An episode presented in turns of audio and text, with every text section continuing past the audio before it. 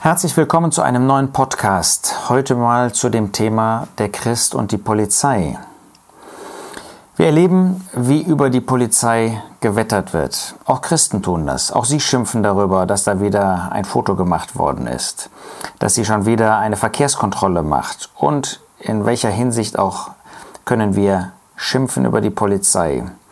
In großer Weise artet das aus in dem, was wir gesehen haben in Stuttgart vor einiger Zeit, wo richtig brutal gegen die Polizei vorgegangen worden ist und das von Menschen, die rebellisch gegen die Polizei gehandelt haben.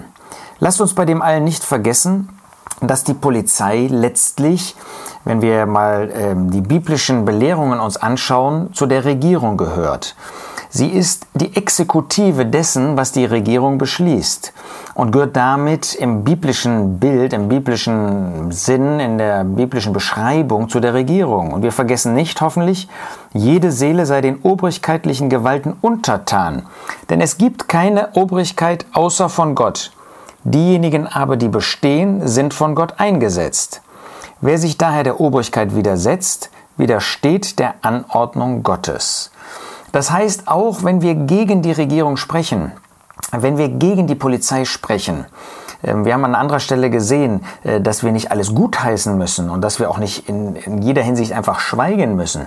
Aber wenn das so unser Charakter ist, zu schimpfen über jetzt mal speziell die Polizei und ihre Arbeit, dann sprechen wir letztlich gegen Gott.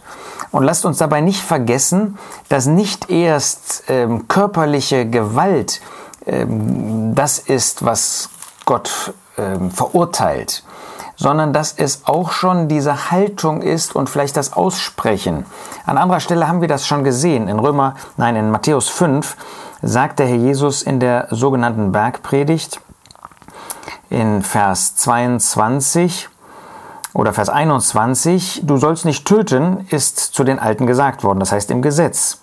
Ich aber sage euch, jeder, der seinem Bruder ohne Grund zürnt, wird dem Gericht verfallen sein. Wer aber irgend zu seinem Bruder sagt Raka, das heißt Dummkopf, wird dem Synedrium verfallen sein. Wer aber irgend sagt, du Narr, du Verrückter, wird der Hölle des Feuers verfallen sein. Überlegen wir mal, was wir für besonders schöne Titel für die Polizei gelegentlich verwenden. Fällt das nicht in diese Kategorie? Und das ist der Ausgangspunkt dessen, was am Ende, wenn man das mal zu Ende denkt, wenn man das zu Ende führt, sogar zum Töten führen kann. Stattdessen, 1 Timotheus 2, werden wir aufgefordert, für die, die in Hoheit sind, und dazu gehört die Polizei als Exekutive der Regierung, zu beten. Darf ich dich mal fragen, wann du das letzte Mal gedankt hast für die Polizei? Das letzte Mal gedankt hast dafür, äh, dass es keine Anarchie gibt. Ich finde, dass das ähm, ganz wichtig ist, dass wir dieses Bewusstsein haben, was für einen Nutzen wir davon haben, dass es eine Polizei gibt. Wenn man einmal die Gerichte in Offenbarung anschaut, zum Beispiel in Offenbarung 6, da lesen wir in den Versen 3 und 4, das ist das zweite Siegelgericht, da ist ein feuerrotes Pferd, was auszog, und dann sieht er den, der darauf saß, ihm wurde gegeben, den Frieden von der Erde zu nehmen und dass sie einander schlachteten und ein großes Schwert wurde ihm gegeben. Ähm, da werden die Menschen gegenseitig äh, brutal, gewalttätig, schlachten sich ab und es scheint offenbar keine Polizei mehr zu geben. Da gibt es niemand, der Einhalt gebietet. Stell dir das mal vor.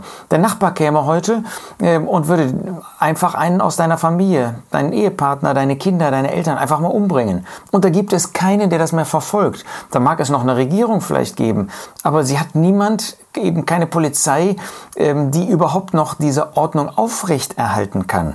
Das wird so kommen. Und wir wissen, dass es manche ähm, Länder gibt, in denen bürgerkriegsähnliche Zustände sind. Ja, und da gibt es eben keine Polizei. Da ist sich jeder selbst die Polizei.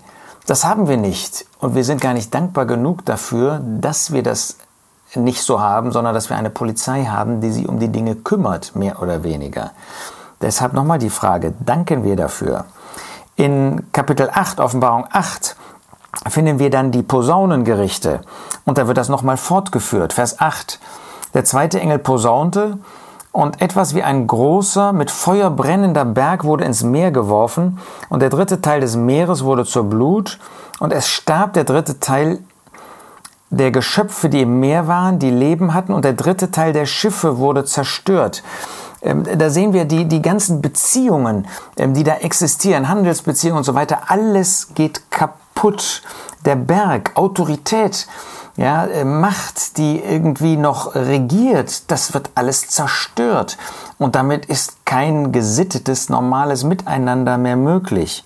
Weiter heißt es dann in Vers 12 bei dem vierten Engel, er posaunte und es wurde geschlagen der dritte Teil der Sonne und der dritte Teil des Mondes und der dritte Teil der Sterne, damit deren dritter Teil verfinstert würde und der Tag nicht erschiene, nicht schiene, seinen dritten Teil und die Nacht ebenso. Das zeugt nochmal davon, dass Autoritäten einfach aufgelöst werden und damit auch chaotische, anarchische Zustände existieren werden auf dieser Erde. Und das muss furchtbar sein.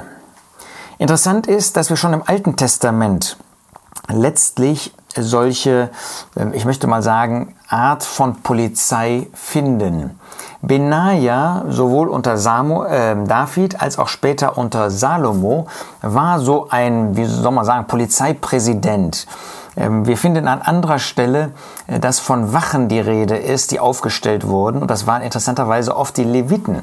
Die hatten in besonderer Weise diesen, diese Aufgabe in Israel. Das war nicht nur damals eine geistliche Aufgabe, wachsam zu sein, wie wir auch wachsam sein sollen, äh, in geistlicher Hinsicht, im Blick auf die Gläubigen, im Blick auf die Versammlung, die Gemeinde Gottes, sondern das war auch ein Dienst politischer Natur. Das heißt, wir finden im Alten Testament durchaus dass es von Gott eingerichtet eine solche Polizei gab.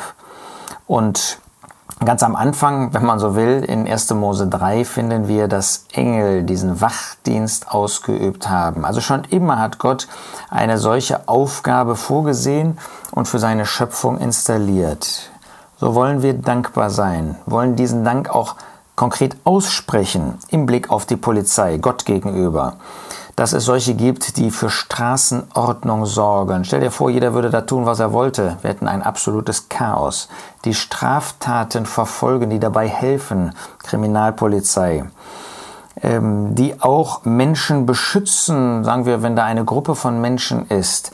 Denkt mal ähm, daran, wie dankbar wir sein können in Deutschland, ähm, dass Versammlungen geschützt sind und nicht wie in anderen Ländern ähm, verfolgt werden, dass da ähm, Christen, die zusammenkommen, keinen Schutz haben äh, und da jeder sie angreifen kann, wie er möchte. Auch Ansprüche, die gesichert werden. Du hast vielleicht eine Wohnung, ein, ein Haus oder ein Grundstück und das wird auch durch die Regierung und auch durch die Polizei dann letztendlich wird das gesichert. Wir wollen uns also gegenseitig ermuntern, ermutigen, zurufen, dankbar zu sein, diesen Dank auszusprechen, Gott gegenüber, dem Herrn Jesus gegenüber.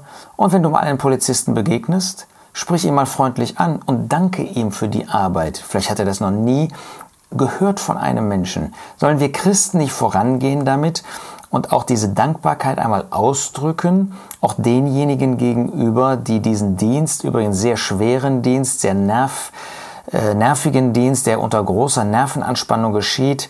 Äh, man weiß als äh, Verkehrspolizist nicht, wem man da im Auto begegnet und was da passieren wird. Wie viele böse Dinge sind da schon passiert. Und da können wir einmal dankbar sein und diesen Dank auch konkret aussprechen. Das wünsche ich dir, das wünsche ich mir, dass wir in dieser Hinsicht auch gottgemäß leben.